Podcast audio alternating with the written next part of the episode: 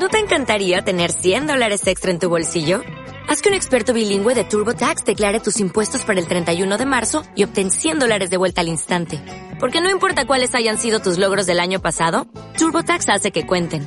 Obtén 100 dólares de vuelta y tus impuestos con 100% de precisión. Solo con Intuit TurboTax. Debes declarar para el 31 de marzo. Crédito solo aplicable al costo de la presentación federal con TurboTax Full Service. Oferta sujeta a cambios o cancelación en cualquier momento. Abrimos pista. Marta de baile. En W. Five, four, three, two, one, fire. Muy buenos días, México. Son las 10 de la mañana. And this, this is how we roll. Nueva temporada. Más y mejores contenidos. Al aire. En vivo. Muy buenos días, México. Marta de baile en W. Fasten your seatbelts.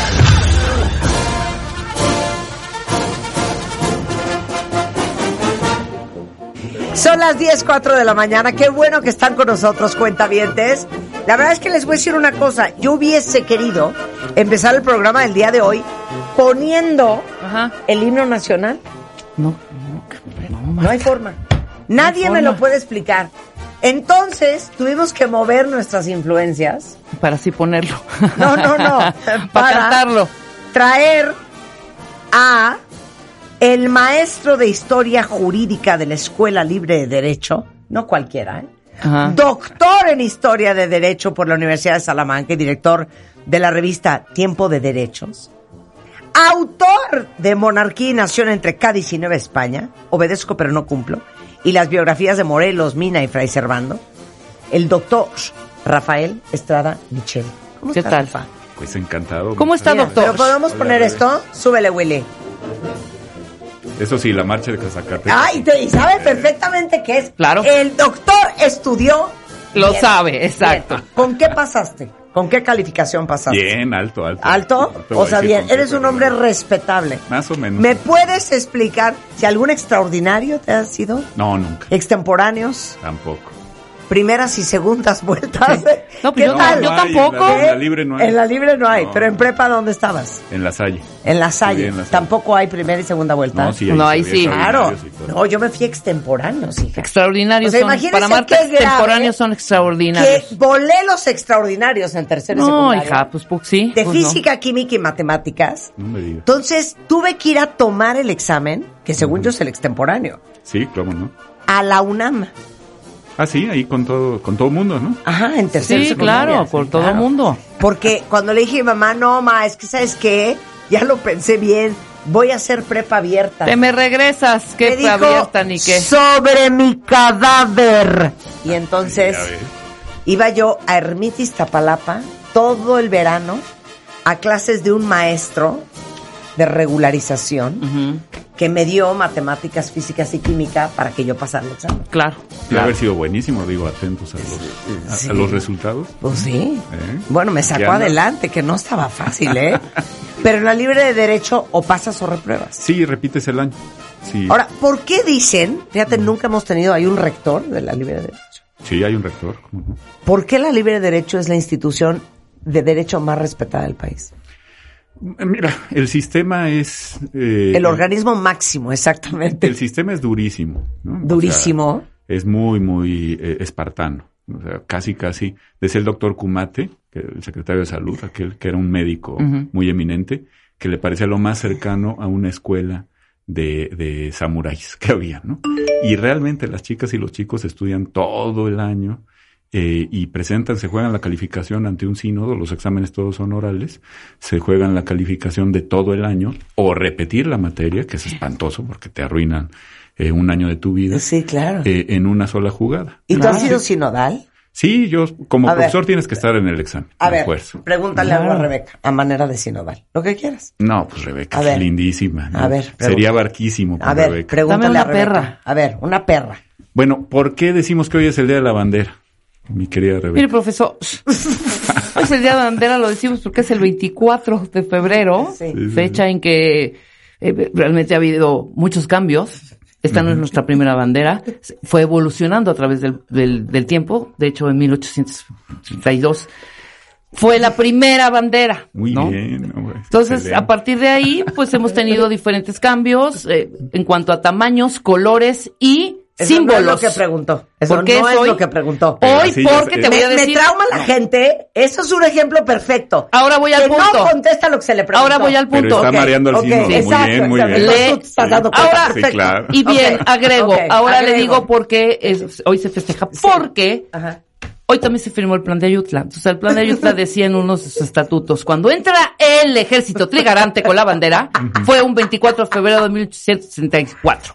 Muy Cero. bien, salvo por lo de Ayutla, porque es el Ok. de Iguala. Iguala, exacto. claro. Ok. Iguala. Ok, ahora voy yo. Sí. Pero otra pregunta. A ver, venga. Adelante. Una de derecho, Sí, no ya da. no de la bandera. Ajá. Ya, ya de Sí, derecho. sí, De un sí, artículo. Una, una cosa fuerte. Bueno, ¿por qué necesitábamos una constitución distinta a la española, Marta, en 1821? Ok.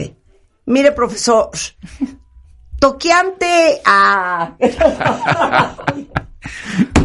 Toqueante a las constituciones, con- con- eh, toqueante a el tema de la constitución, era sumamente importante, digamos que una, una separación de lo que viene siendo la Nueva España, en donde el, el gobierno mexicano, eh, a raíz de su independencia, eh, quería dejar muy claro que era un país libre y soberano, y que con se sus cumpliese, propias que se reglas, cumpliese la ley. que se cumpliese La ley. si se lo permitiesen, Claro. pues esta, esta serie de leyes para, eh, digamos que terminar de sellar, eh, pues la libertad y la soberanía, consolidar más que nada Claro. Su independencia de España. Mi nombre es Marta. Muy bien. Muy bien. ¿Eh? Tuvimos 10, ¿no? No, sé, me, fue- Absolutamente. me resbalé con plan de Ayala, plan de Ayutla. Tres pero superiores bueno. decimos Oye, pero los sinodales, los sinodales, Rafa, sí se dan cuenta cuando el alumno está cantinfleando Sí, claro. Pero, gravemente. pero mira, hay, hay cosas de suerte también, ¿no? ¿Qué tipo? Eh, si te toca a las 12 de la noche, una de la mañana, ya los sinodales están fumigados. Entonces, Claro. ya ni oyen ni entienden a Sí, Yutla sí, o sí. Iguala. o Claro. sea, con tal de que se vayan claro, rápido. Claro, ¿no? claro. Ok, siguiente pregunta. Eh. ¿Vale más un cantinfleo a quedarse callado? Sí, claro. Es mejor cantinflear. Esa es otra cosa Es mejor interesante. Echar choro, echar Sí, choro. Es otra cosa interesante. Y quizá por eso la formación de los juristas, de las juristas también, eh, tiene muchas deficiencias en nuestro país, porque Eh. la cosa es no quedarte callado. ¿no? Sí. Y por eso decimos tantas cosas Claro, fuera de lugar. choro, ¿no? choro, choro. Eso no necesariamente contribuye a un mejor estado de derecho, ¿no? Diga- Digamos, Claro. ya poniéndonos serios. Pero te hubiera ¿no? impresionado menos si yo te hubiera contestado simplemente porque era importante dar el primer paso de cuál es, iba a ser la estructura jurídico-legal de México después de la independencia de España. No, pues tal cual. Es que está perfecta esa respuesta. Por eso necesitamos una constitución, eh, eh, eh, una constitución análoga al país, dijo Agustín de Iturbide en el plan de Igual, que hoy está cumpliendo 201 años. Una constitución propia de nuestras circunstancias. Eh, lo que acabas de decir, Marta, es tal cual lo que pensó este señor hace 201 ¿eh? años. Ahora, Rebeca, ¿cómo estuvo en su respuesta? Rafael? Rebeca, muy bien, magnífica, También porque eso es lo que hay que hacer. Sí. Si te quedas callado, pues Sí. entonces el profe empieza a sospechar que no sabes, ¿no? Exacto, pero sí leímos. Pero, Eso no que venía en mis sí apuntes, leíste. profesor. claro. ¿Eh? Eso no nos los enseñó. Espero que no me estén oyendo mis alumnos. Oigan, mis alumnos. es que, claro, es que No, hoy seguro es, sí. es Día de la. Bandera Exactamente. y eh, 1934 es el, el año en que se aprueba la primera legislación sobre los símbolos patrios. Y entonces trajimos a Rafael para que nos eh, cuente la historia de, de la bandera de México, porque les tengo una noticia. No es como se las contaron. Exacto.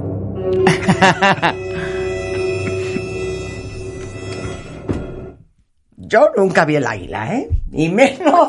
Muchas, transformaciones. De hecho, trae, es Trae, importante, trae, hecho, trae. trae, eh, eh, el doctor Estrada trae una bandera acá que es la, la, la- La original la del mundo original, mundial. y Claro. aquí no vemos en Ahorita absoluto ni un águila ni una serpiente, doctor. Sí, no. No, están los tres colores eh, patrios ya desde entonces, desde hace 201 años, Ajá. aunque el plan de Iguala no se refiere expresamente al verde, al blanco y al colorado, no al Ajá. encarnado, eh, eh, sí se refiere a las tres garantías. E inmediatamente le manda Agustín de Iturbide al, al sastre de la localidad, al sastre de Iguala, que por cierto está muy cerca de Ayotzinapa, ¿no? Para O sea, son las neta cosas. sastre, Wow, sastre. ok. Eh, eh, Neta sastre, sastre, sastre. sastre, un señor que hacía trajes. eh. Por entonces, cosas de la vida, ¿no? Las parcialidades de naturales, o sea, las repúblicas de indios, como se llamaban entonces, se mandaban a hacer sus trajes en, eh, eh, en- con los sastres. Y lo mismo pasaba con los regimientos de infantería, tanto insurgentes como realistas. O sea, sí era toda una profesión, ser sastre, sí, sí, sí. Una, una maravilla, ¿no? Obviamente no podías ir a comprar ropa a ningún, a ninguna a tienda de autoservicio, ¿no? Sí, sí, sí, claro.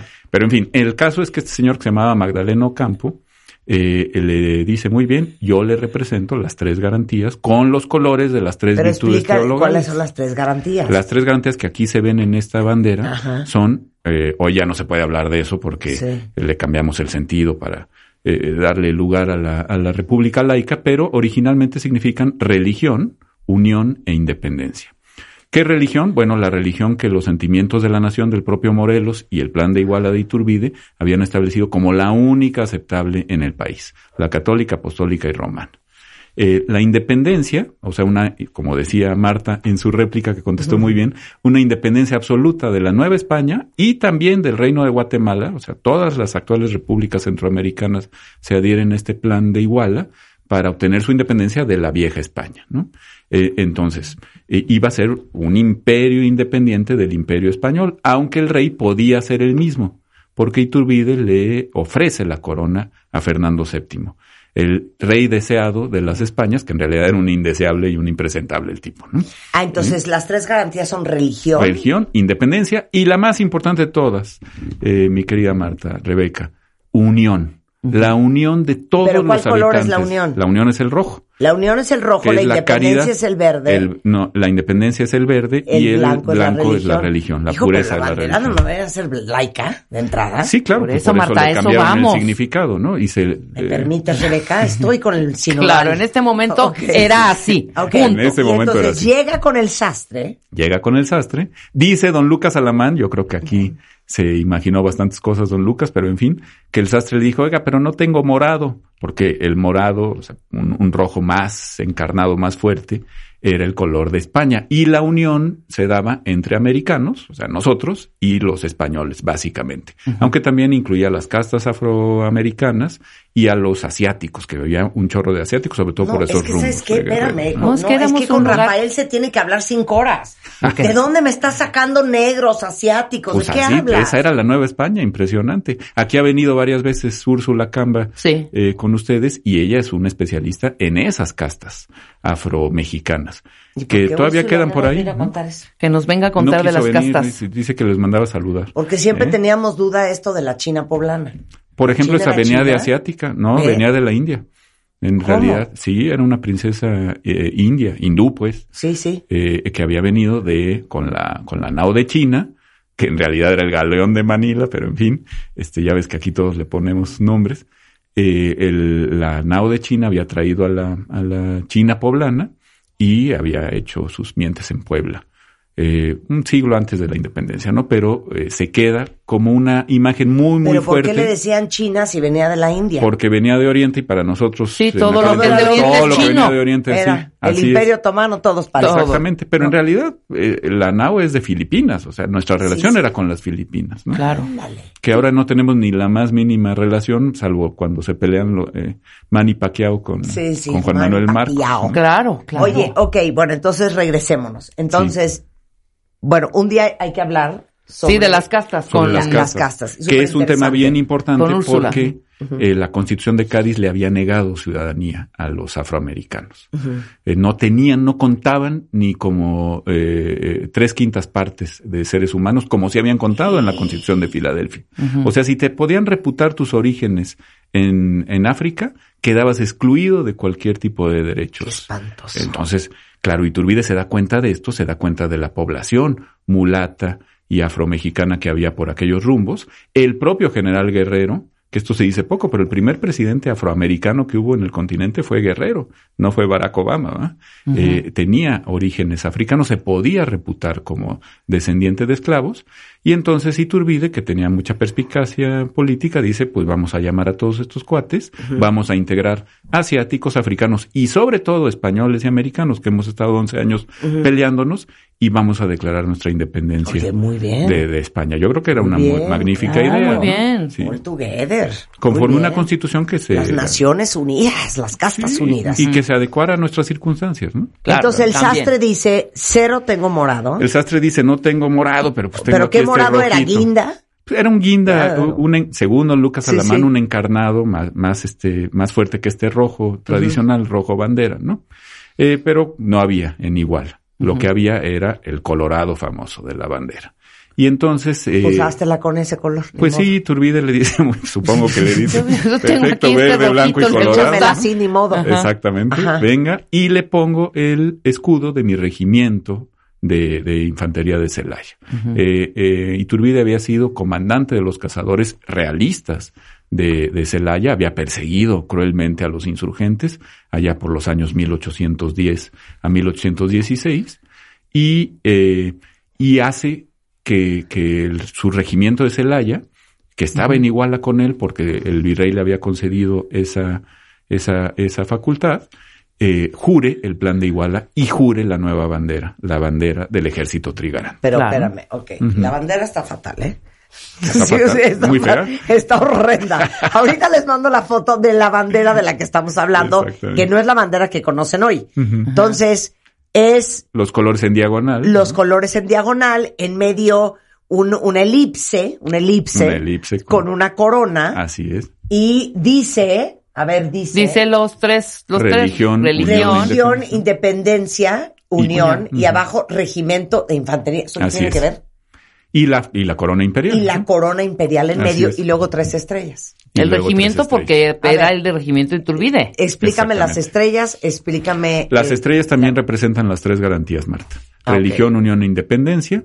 La idea de que tenía que permanecer unido el reino, que también había que unir a los, a las intendencias del reino de Guatemala, ¿no? Una de ellas se queda en México, que es Chiapas, como todos sabemos, eh, y que eh, había que unir a los habitantes de este territorio con los territorios, tal cual, sin que se desmoronara eh, Claro. la Nueva España. Pero a ver, para postearlo bien, esta bandera es la bandera original de 1800... 21. 24 de febrero de 1821. Esta era la primera bandera. Como verás, hubo mucha anarquía porque cada regimiento le ponía su escudito como le daba la gana, ¿no? Claro. Este, y así entró el Entonces le entrega el sastre la bandera Así es. Y dice, pues esta es la bandera. Esta es la buena. Con esta voy a empezar mi campaña militar, como se la imaginó Iturbide. Él creía que, que iba a haber una guerra de a de veras, ¿no? Pero en realidad fue un paseo por las nubes, casi, casi. O sea, este señor se paseó como en campaña electoral triunfante. Eh, eh, el mal llamado virrey, porque ya no era virrey Apodaca, sino jefe político superior de la Nueva España, pues ni las manitas pudo meter el pobre, hasta le hicieron un golpe de Estado en la Ciudad de México y Turbide seguía convenciendo eh, intendencias y ciudades por todo el país. De hecho, el regimiento de infantería de Puebla se adhiere el 2 de agosto y también le pone su escudo a la bandera. Pero eh, entonces trigarante. había 80 banderas. Había pues de cada, de cada eh, batallón de infantería o de cazadores como los de Celaya, pues todo el mundo le ponía de su cosecha, ¿no? De hecho, le, hay una versión, que es quizá la más eh, pura, de la bandera, que no tiene ningún escudo, solamente el verde en el centro. ¿no? Ahora, Y la- y ¿en qué momento dicen, basta?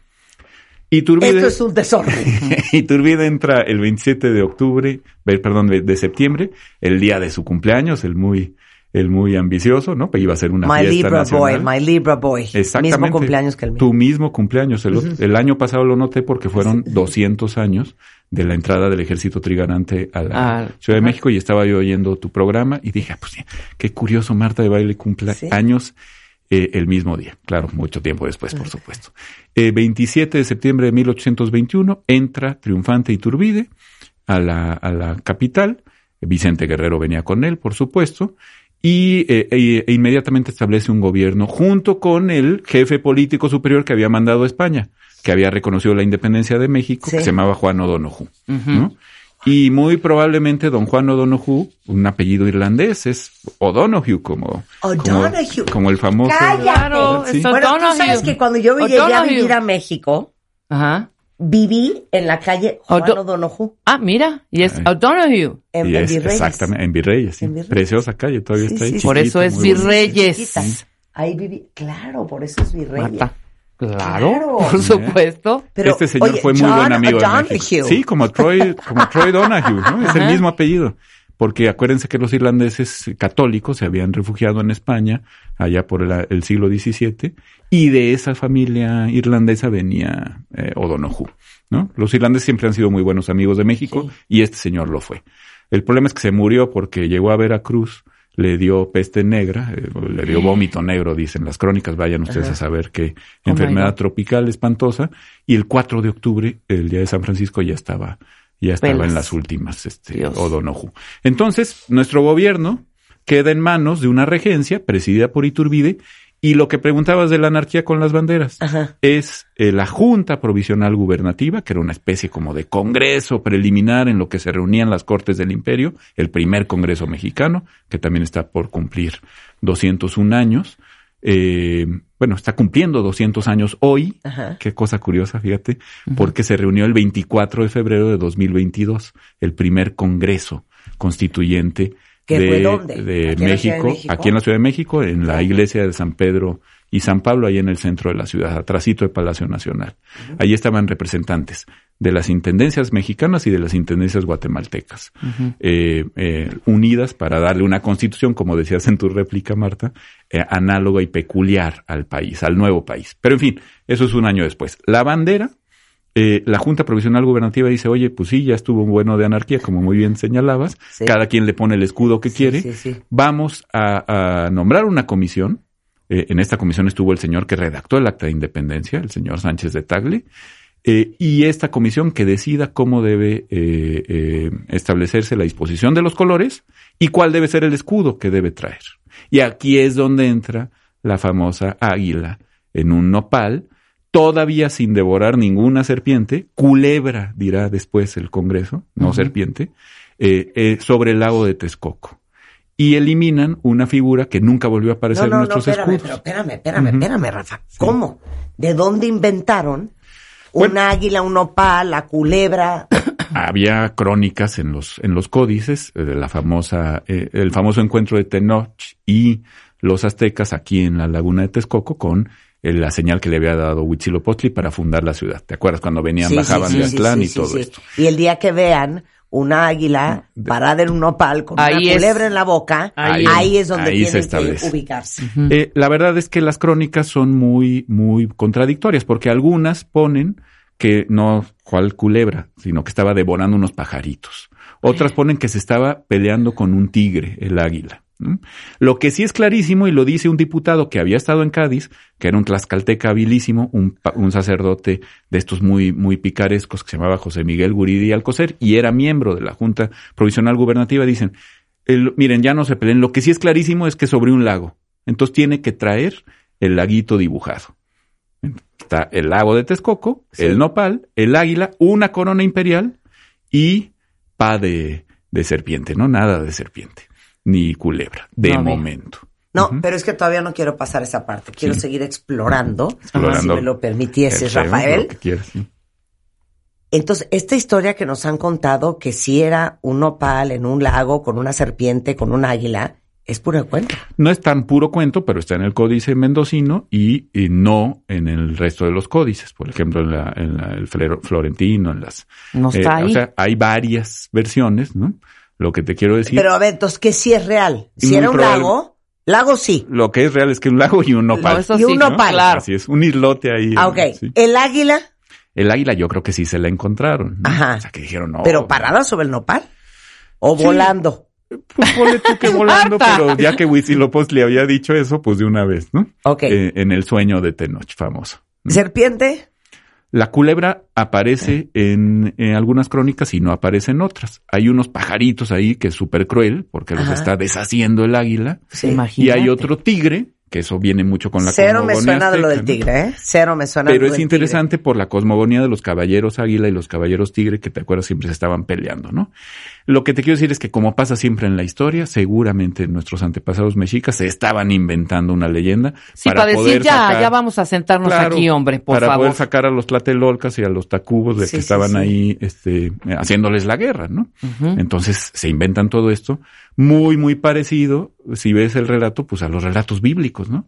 Ahí van siguiendo al patriarca hasta que reciben una señal del Dios y ahí se establece, ¿no? Claro. ¿A quién se le ocurre?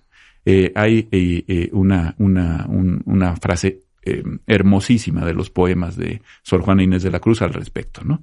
Que dice, porque viene a cuento. ¿Cómo Ah, dice? Espérense, Rafael. Doctor, ¿cómo dice? Pues necios que acusáis a la mujer sin Esa es muy razón. bella, esa es- Si se le donará lo mismo que culpáis. o sea, ese no es. Esa es muy bella, pero la que quiero no decir es. es, esta. Eh, fíjense, ¿a quién se le ocurre construir una ciudad en un, en el lecho de un lago, no? O sea, esto es Absurdo. Y lo dice Sor Juana, ya en- a finales del siglo XVII. Ciudad sobre las aguas construida, que en césped titubeante, ciega gentilidad fundó ignorante. O sea, estos gentiles, Sí. obviamente, eh, fundan una ciudad donde hay un césped titubeante. Sí, sí, sí. O sea, para que se caigan todas las construcciones, sí, sí, ¿no? sí. Cuando se puede. por lo menos Segunda Bellas Artes. De 1821, donde había 70 banderas diferentes y cada quien le ponía el logo que Que quería. sí. Entonces, en 1822 es cuando dicen basta. ¿Y quién decide que van a usar esta leyenda de las- la culebra, el nopal, la- el águila y el lago de Texcoco? Pues eh, la Suprema Junta Provisional Gubernativa, Marta. Es decir, esta especie como de congreso de notables que teníamos, que estaban designados desde el plan de Iguala y que eh, Iturbide, porque fue él, con el poder de su firma, los nombró diputados a esta Ajá. Suprema Junta. Fue la que convocó al Congreso Constituyente, pero ya para entonces, como bien dices, el escudo nacional ya había quedado plasmado. Si vemos la bandera eh, en términos diagonales, pues es imposible que cupiera ahí el escudo, salvo con un eh, pegoste ahí horrible como estos de las coronas, ¿no? Sí. Eh, entonces, para evitarte la elipsis, como dijiste tú Sí, sí. muy eh, Atinadamente. elegantemente, elegantemente hace rato, eh, mejor los colocas en sentido vertical, Rebeca. Claro. Eh, verde, blanco y rojo, para que el blanco quede en medio. Era una concesión bien importante a los revolucionarios, porque pues, la bandera de Francia es así, estás dispuesta, ¿no? Entonces estás dando todo un, eh, eh, todo un Mensaje. con eso, ¿no? ¿Solo Miren, porque era vertical? Sí, Revolución Francesa, bandera tricolor. Fijémonos en las banderas tanto del Congreso de Anáhuac Sí. sí, en sí, México como de las banderas de- hoy de las repúblicas centroamericanas. Todas tienen el color de la Inmaculada Concepción, que es el color típico de la dinastía Borbona, eh, azul y blanco. ¿no? Ajá. Eh, también el Congreso de Anáhuac, o sea, Morelos mismo respetó esos colores. Cuando ya estás señalando una bandera tricolor y en disposición vertical, estás dando un mensaje muy revolucionario, que dicen que era una concesión de Iturbide, que era muy conservador, hacia los liberales revolucionarios. Pero en fin, el caso es que eso permitió que el escudo nacional, la, el águila por lo menos, coronada por una eh, eh, corona imperial, cosa que desapareció obviamente en tiempo repu- republicano, eh, quedara en el blanco en medio de la bandera. Entonces, pues ya ¿Cuándo le teníamos la ahí el escudo. corona al, al águila? En 1823, cuando cae Iturbide, eh, cae el imperio, y entonces ahí aparece la serpiente. Por eso te digo que mi o hipótesis sea, la es, primera versión no hay serpiente. en la primera versión del escudo no hay serpiente. Eh, dice Pero el padre sí quiten el tigre. ¿eh? no pongan pajaritos, pero nadie menciona la culebra, y tiene una corona. Y luego viene la caída del imperio, el establecimiento de la República Federal, y ahí el Congreso Constituyente, eh, que ya no era obviamente la Suprema Junta, dice, vamos a quitar la corona, porque ese es un símbolo de una monarquía que ya no somos, y vamos a poner una culebra en las fauces, de, en el pico, perdón, del águila. Y no sabemos de quién fue esa idea. Pues eh, no sabemos porque las actas del Congreso no te dicen quién propuso, ¿no? En cambio, lo del tigre sí te Sí, sí, dicen sí. que fue Guridi y Alcocer, pero obviamente venía toda esta idea del códice mendocino que ya quedaba ahí. Mi hipótesis es que lo que dijeron es, como Iturbide nos impuso un imperio, ¿eh? ahora le vamos a poner una culebra en el, en el pico a la, a la serpiente para que quede claro que nunca vamos a aceptar monarquías en este país y que la serpiente sea una especie de protesta contra la monarquía. Pero es una hipótesis muy personal. Se me hace que por ahí iban. Claro, finalmente sí aceptamos otra monarquía con Maximiliano de Habsburgo. Cosa curiosa, Maximiliano hace poner el águila imperial otra vez coronada con una serpiente en el pico, pero dispuesta a todo lo largo de la, de la bandera. Otra vez en términos verticales, pues así muy austriaca la cosa, ¿no? Como muy dinástica. Precioso el escudo me- mexicano en época de Maximiliano porque es un águila coronada por todos lados y con emblemas y blasones y demás. Eh, muy al estilo de los Habsburgo, ¿no? Eh, luego, pues se vuelve un águila republicana, mucho más austera, en tiempos del presidente Juárez, en tiempos del presidente Díaz, pues el águila que conocemos, que está frente, eh, viéndonos de frente, ¿no? Y luego ya el primer jefe Carranza dice, no, esto está muy porfiriano, vamos a ponerla en diagonal, perdón, en perfil, de perfil, y ese es más o menos el águila que conocemos ahora, que no está volteando hacia nosotros, ¿no? Sino que está eh, eh, ¿A dónde ve? ¿Para el lado derecho? Para, sí, ¿Al lado derecho? Yo veo para el lado izquierdo en algún tiempo y ahora ve para el lado derecho desde el último decreto que hay en esto, que es nada más y nada menos que del presidente Díaz Ordaz. ¿Mm? O sea que fíjate todo lo que tuvimos que discurrir para tener un escudo tan, tan bonito. Y ¿no? digo nada más para tener un poco de referencia. Así es un poco la historia de las banderas en otras partes sí, del mundo. pues, está llena de mitología, ¿no? No, y de cambios y Sí, de... el sol naciente, la estrella de David, eh, las Claro. barras y las estrellas, ¿no? La cucarda tricolor francesa. Pues, todo esto está lleno de, de muchas cosas. ¿no? Entonces tenemos la bandera que conocemos hoy desde...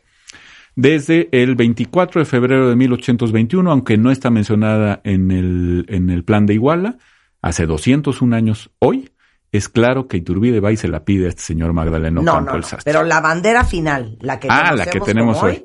No, la tenemos desde 1968, el arquetípico año de Pero 1968. aparte eso es antier. sí, ¿Estás así es. Sí, ya se parece, o sea, desde época de don Abelardo Rodríguez y, ¿Cómo no? y de don Venustiano Carranza ya se parece mucho la bandera, los cambios son mínimos, ¿no? sobre todo la disposición del, del, del escudo nacional. Pero sí, es muy, muy reciente, tal como ha quedado hoy. Y que, como decían ustedes, con el himno nacional, no le puedes mover ni tantito, ¿eh? Se vuelve eh, una falta administrativa grave el meterte con los símbolos patrios. ¿no? Oye, ¿por qué no podemos tocar el himno nacional? Pues eh, hoy no se puede tocar hasta que la ordenanza lo permita eh, con la celebración que está eh, dándose en este momento del Día de la Bandera. se puede tocar solamente en las horas que disponga la propia ordenanza. Por eso, pero yo no puedo abrir el programa de hoy con el himno nacional. Pues, eh, no, no se puede hasta que haya una autorización. ¿no? Sí, sí. La- Pues, ¿Es un escrito o qué? Sí, No, Mandamos, sí, no, no Sí. puedes. O sea, así como eh, la bandera también. O sea, tú Es- ves, por ejemplo, la bandera de Estados Unidos Hasta en una shorts, camiseta, claro. en unos chores, en unos en calzones. todos lados, sí.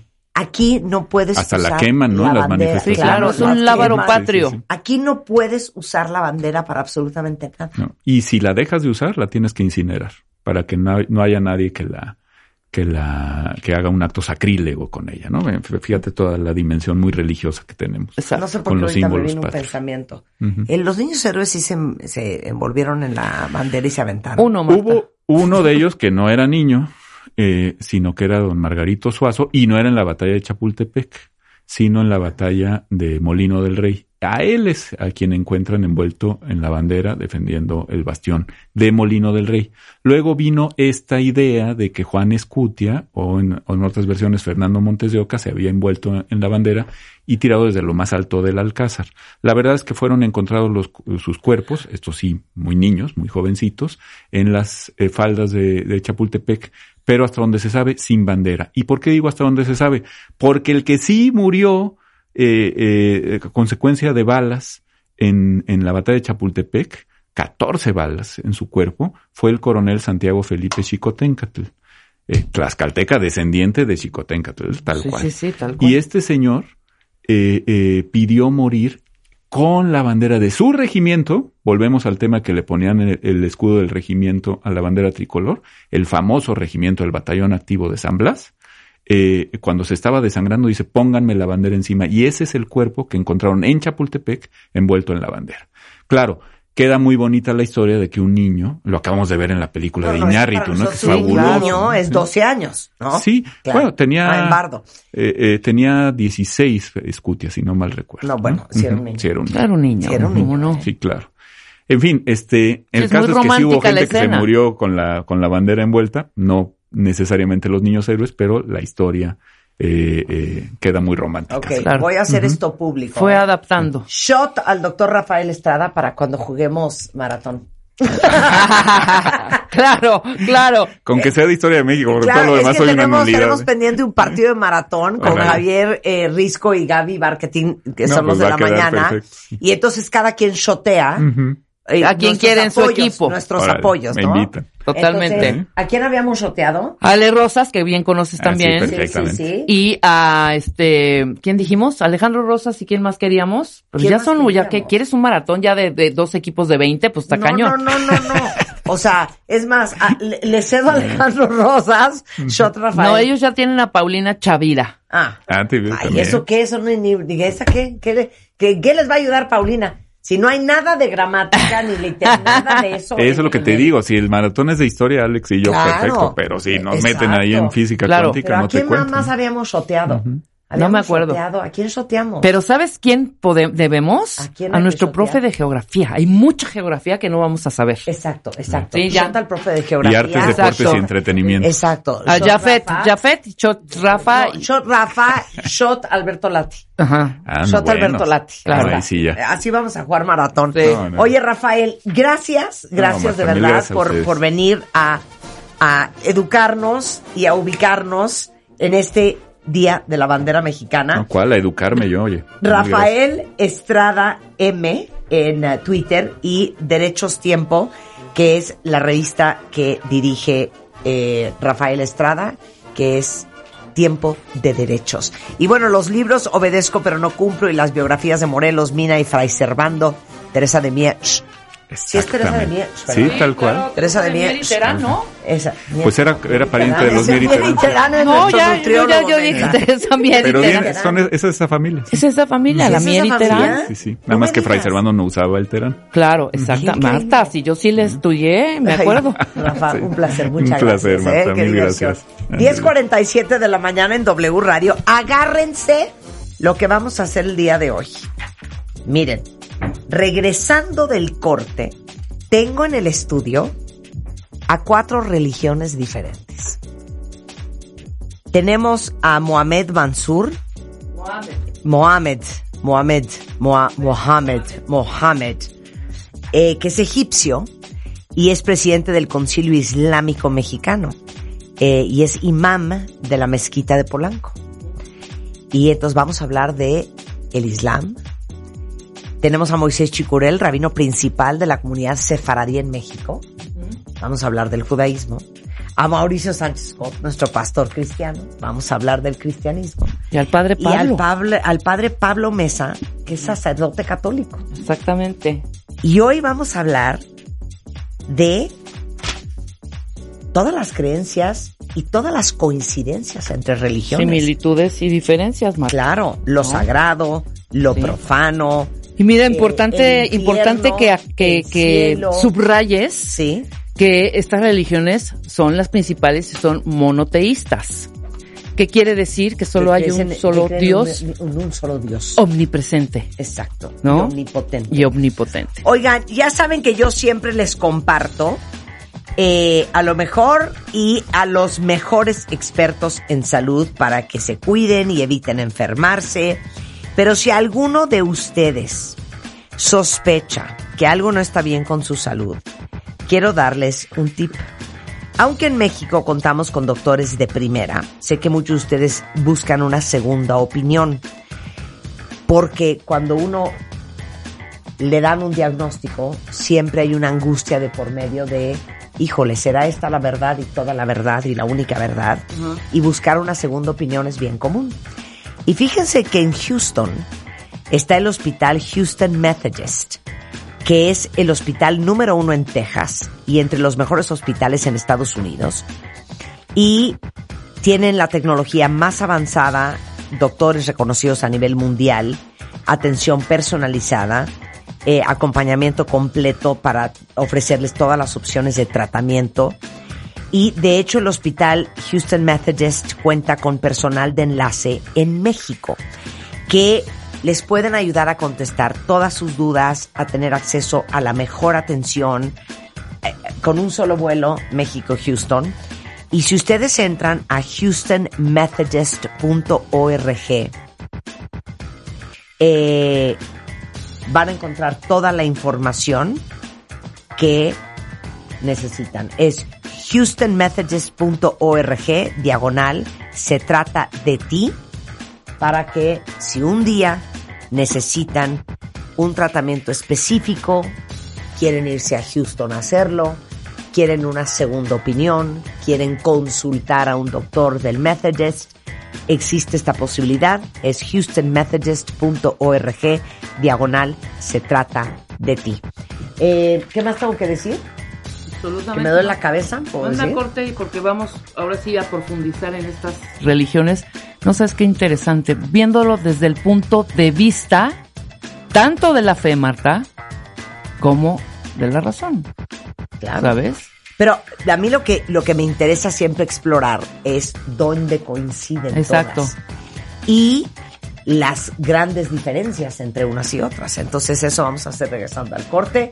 Hoy van a aprender mucho sobre el Islam, van a aprender mucho sobre el cristianismo, el judaísmo y el catolicismo con cuatro de sus representantes hoy en el estudio al volver. No se. ¿Todavía no tienes ID de cuenta viente? Consíguelo en martadebaile.com. Martadebaile.com. Y sé parte de nuestra comunidad de cuentavientes.